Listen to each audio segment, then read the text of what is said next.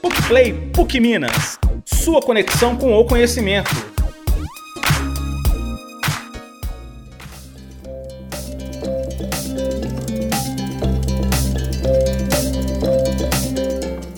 Em 2021, foi aprovada a Lei 11.285, que determina a substituição gradativa dos veículos de tração animal em Belo Horizonte no período de 10 anos. A proposta é que as carroças puxadas por cavalos sejam trocadas pelo transporte motorizado. Em contraponto à lei, os carroceiros de Belo Horizonte e região metropolitana lançaram uma carta aberta afirmando que mais de 10 mil famílias serão afetadas e que os trabalhadores se reconhecem como comunidade tradicional, o que confere valor no âmbito do patrimônio cultural e imaterial. Eu sou Michelle Stammet e você está ouvindo o PUC Play. Neste episódio, iremos entender melhor sobre os prós e contras da lei e os possíveis desdobramentos da extinção do ofício dos carroceiros.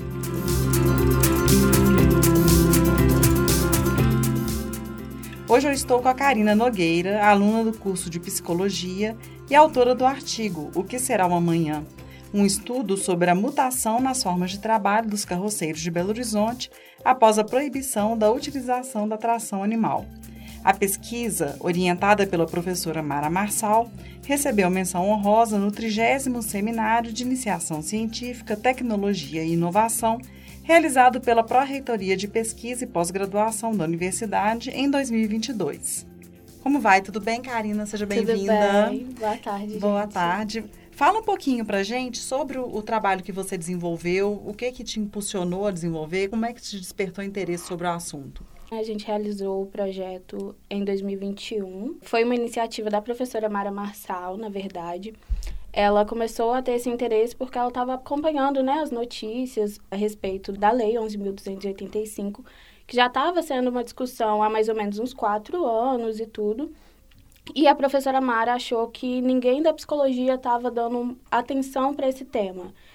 E aí ela propôs o tema, eu topei, não tinha muito conhecimento sobre o assunto, não estava acompanhando tão a fundo assim as discussões a respeito da lei, mas a gente começou a pesquisar mais a fundo e a gente viu que tinha ali um interesse da psicologia social do trabalho mesmo e da psicologia ambiental a respeito da situação dos carroceiros como trabalhadores, né?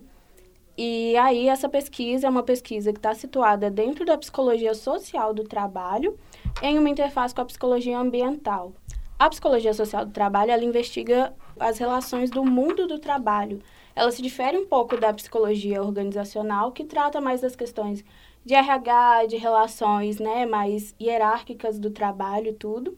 E a psicologia ambiental é uma área relativamente nova, não tem muitos estudos a respeito dela, né, é mais recente, que estuda, investiga a situação de como o ser humano interage em relação ao ambiente não só o ambiente natural, mas aquele onde a gente produziu intervenções também. Então, é basicamente isso. A gente queria investigar como estava sendo esse processo para os carroceiros, né, que tiveram seu trabalho, seu ofício diretamente atingido pela aprovação da lei. No artigo, você cita tanto argumentos favoráveis quanto desfavoráveis à lei. Uhum. Quais são os principais pontos levantados a favor da aprovação? A favor assim, da aprovação da lei está principalmente ativistas da causa animal, que defendem que o tratamento destinado aos cavalos, né, aos equinos, é um tratamento que configura maus tratos aos animais, que eles carregam muito peso.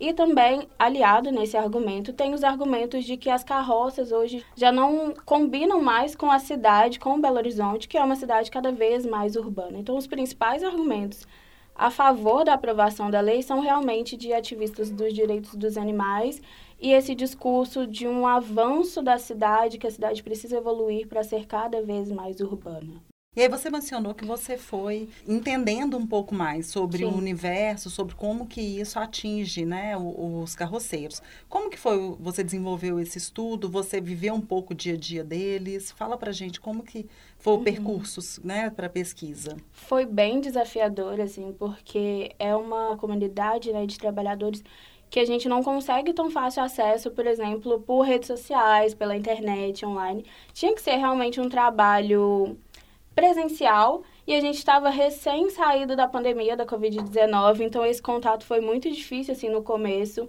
A gente passou vários meses, assim, tentando pesquisar, por exemplo, com a associação, né, dos carroceiros e carroceiras de BH e região metropolitana. Eles têm perfis no Facebook, no Instagram. Eu tentei entrar em contato várias vezes, precisei fazer todo esse trabalho de ver quem estava nas páginas, quem seguia, quem comentava, chamar, tentar encontrar um número de telefone, pesquisar. Mas são perfis que não são tão movimentados, né? Tinha um movimento muito maior há alguns anos, mas estavam assim parados. As publicações já eram de muitos, muitos meses. E aí eu consegui encontrar o perfil no Instagram e através das fotos marcadas encontrei uma pessoa que tinha fotografado eles, que tinha feito um trabalho com eles e consegui acesso a um professor da UFMG o professor Emanuel, que tem esse trabalho mais próximo, assim, aos carroceiros. A partir daí, com esse contato com o professor, ele me passou o contato de alguns carroceiros. Eu fiz o contato, né, pelo WhatsApp, pelo telefone, não tive muito retorno, foi realmente muito desafiador nesse sentido. E aí, o professor Emanuel mandou pra gente, pra mim, pra professora Mara, é, um folder de que eles iam fazer uma Assembleia Geral dos Carroceiros na Praça da Estação, e a gente foi para lá, e aí a gente acompanhou a assembleia deles, né? Assistiu, sentou lá, ouviu todas as discussões que eles tiveram. E aí a gente se apresentou, e o professor Manuel nos apresentou e apresentou o trabalho que a gente estava fazendo. E aí, a partir daí, a gente conseguiu ter esse contato com eles, assim, porque é, é uma população que não tem tanto acesso a redes sociais, né? São homens de meia idade, assim, que já não tem esse acesso tecnológico como a gente tem hoje em dia. A minha geração, por exemplo, né? Que eu tenho 23 uhum. anos. E aí, pessoalmente, a gente conseguiu ter esse contato maior do que o WhatsApp. E aí, depois desse dia, dessa assembleia, eles começaram a, a, a dar mais abertura pra gente por WhatsApp. E aí, a gente marcou realmente a entrevista. O plano inicial era a gente fazer entrevistas individuais com os carroceiros e realizar um mapa afetivo, né, um mapa de território. Só que quando a gente foi para a prática mesmo, a gente percebeu que essa estratégia não daria muito certo por conta do público. E aí o que a gente conseguiu foi marcar uma entrevista grupal com alguns carroceiros que se disponibilizaram numa unidade de recebimento de pequenos volumes. E aí, a partir daí, a gente fez a entrevista com todos eles juntos. A gente fez o mesmo roteiro, a gente foi perguntando, cada um ia respondendo. Foram cerca de sete carroceiros e ali a gente conseguiu ter um pouco mais de noção dessa vivência deles mesmo, né? Na URPV e vendo como era o trabalho, ele, onde eles trabalhavam, como eram as condições do local, assim, como eles ficavam. Não tinha, por exemplo, lugar para sentar, sentavam no chão, os cavalos tinham que ficar, né, na sombra, descansando e tudo.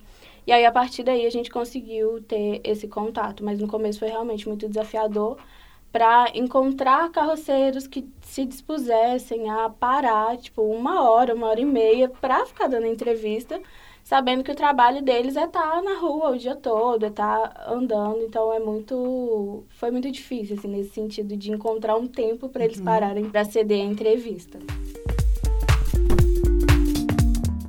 E aí você falou em, em uma questão da relação afetiva, uhum. né? E eu imagino que esse seja um dos pontos que eles colocam também Sim. a favor né, da manutenção do trabalho. Como que eles se colocam em relação a isso? O que, que você ouviu desse grupo de sete carroceiros? Uhum. E quem defende, defende por quê? Bom, as principais defesas, assim, de contra, né, a lei contra a proibição do uso de tração animal pairam no argumento de que é uma decisão higienista, de que é inconstitucional por conta, né, como você mesmo falou, eles se identificam como uma comunidade tradicional que tem o seu modo de vida diferente muitas vezes do modo urbano que a gente está acostumado. Então, por exemplo, os quilombolas, pescadores, comunidades indígenas e atualmente os carroceiros conseguiram também estar dentro desses grupos. Então, assim, eles defendem que é um modo higienista, como uma função de limpar a cidade mesmo, de tirar da cidade tudo aquilo que parecesse arcaico, tudo aquilo que parecesse atrasado, muito nessa perspectiva de tirar de Belo Horizonte essa imagem de uma roça iluminada, assim, uhum. que a gente já teve muito essa fama. Então, de trazer cada vez mais evolução tecnológica para a cidade. E aí, os ativistas que defendem a continuidade do trabalho estão mais ligados nesses argumentos, e os carroceiros defendem principalmente o argumento de que eles fizeram muito essa diferenciação durante a entrevista de que carroceiro de verdade não maltrata o seu animal. Uhum. E que os carroceiros que geralmente estavam envolvidos nesse tipo de polêmica, né, criminosa, de maus tratos aos animais, não eram carroceiros de verdade. Que os carroceiros de verdade cuidam do animal, têm afeto pelo animal. E eles frisaram muito isso de que o cavalo não é visto como um instrumento de trabalho, mas um parceiro de trabalho. Uhum. E que eles têm essa relação muito afetiva, não só com cavalos, mas com outros animais também. Então, principalmente, assim, os argumentos deles vão para esse lado, assim, da relação muito afetiva, muito cultural com os animais, com o trabalho feito em carroça. E eles defendem que a motorização, né, uma carroça motorizada, não é o mesmo trabalho de que uma carroça com o cavalo. Uhum. Então, os principais argumentos estão nesse lado e no sentido também da dificuldade em inserir os carroceiros nesse novo modo de fazer da carroça e também na dificuldade em estar adaptados a esse novo modo de fazer o trabalho. Uhum. Assim, eles acreditam que é possível fazer o trabalho se não tiver o cavalo. E dentro dessa lei, ela prevê uma mudança em relação ao modo ou ela simplesmente proíbe a carroça? Bom, até onde a gente estava acompanhando, ela proíbe o uso de tração animal e prevê uma carroça motorizada. Eles chamam, inclusive, de cavalo de lata, os carroceiros. Só que a lei, até onde a gente estava acompanhando, não deixava muito claro como seria feito essa transição. Assim, se eles teriam, por exemplo, aulas para saber como utilizar a carroça motorizada, quem iria providenciar a carroça uhum. para eles.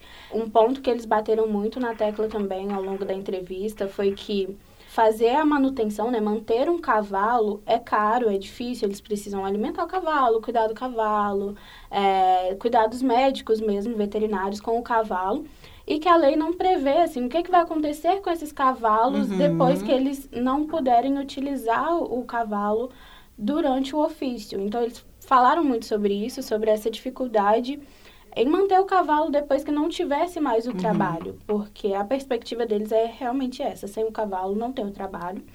Então, como eles iriam se sustentar, sustentar suas famílias e sustentar o cavalo? Uhum. E aí, um medo muito grande que a gente notou durante a entrevista era do que aconteceria com esses cavalos.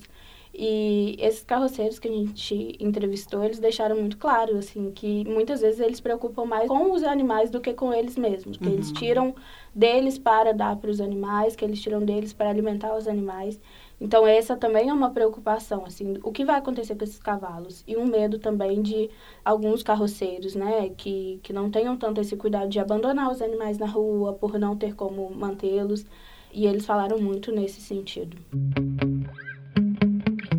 Agora, na perspectiva da psicologia do trabalho, quais são os principais desdobramentos da extinção de uma profissão, como nesse caso? Bom, assim, a gente tem assistido o desaparecimento de várias profissões, né? Os carroceiros são um grupo de trabalhadores, mas não é o único. A gente tem assistido recentemente, por exemplo, a extinção do ofício de trocador de ônibus, o cobrador de ônibus. Ao mesmo passo que a gente assiste também o aparecimento de novas profissões, como influenciadores digitais, gamers e tudo. E é, os principais desdobramentos que a gente pode prever dessa extinção de ofício é principalmente o aumento significativo do desemprego, né? A gente tem registrado cerca de 10 mil carroceiros em BH, fora os outros carroceiros que por algum motivo possam não estar registrados. Então, a gente está falando de 10 mil famílias que vão ficar muitas vezes sem sustento, com essa dificuldade de encontrar uma nova forma de se sustentar. É, os carroceiros têm um traço muito forte de um trabalho familiar, né? Então, muitas vezes é um trabalho que passa de geração para geração. Então, o pai é carroceiro, e aí o, os filhos vão ser carroceiros, e aí os netos vão ser carroceiros. Muitas vezes as esposas também estão envolvidas em algum ofício ligado à carroça. Então, a gente realmente está falando de 10 mil famílias que podem ficar sem sustento, sem ter como se manter. Esse é um dos principais desdobramentos. Outro desdobramento é mais da questão psicossocial, né, subjetiva de cada trabalhador, que vê o seu modo de vida se desfazendo com o tempo. Então, a gente está falando de um ofício que é muito antigo em Belo Horizonte. A partir da pesquisa, a gente descobriu que os carroceiros estavam intimamente ligados à construção de BH. Durante o período de construção mesmo da cidade, eram eles que traziam os materiais da construção civil, eram eles que faziam esse trabalho. A gente não tinha outro modo de, de transportar esses materiais. Então, a gente está falando de um ofício que nasceu junto com a cidade, praticamente, e que está vendo o modo de vida se desfazer. Então, um dos efeitos possíveis disso é realmente efeitos psicológicos mesmo para a saúde mental de cada um desses trabalhadores.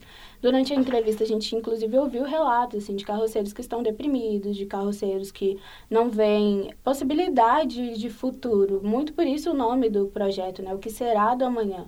Porque a gente nota esses carroceiros com essa dificuldade de prever um futuro onde o trabalho deles e o modo de vida deles não exista ou seja impossibilitado. E aí, os principais, assim, pontos que a gente pode prever de desdobramento da extinção de uma profissão, acredito que são esses. Muito bom, muito obrigada, Karina. Adorei Nada. conversar com você. Ai, Parabéns bom. pela premiação, obrigada. pelo trabalho. Obrigada. obrigada, obrigada por ter vindo conversar com a gente também. Ai, obrigada pelo convite, foi uma honra.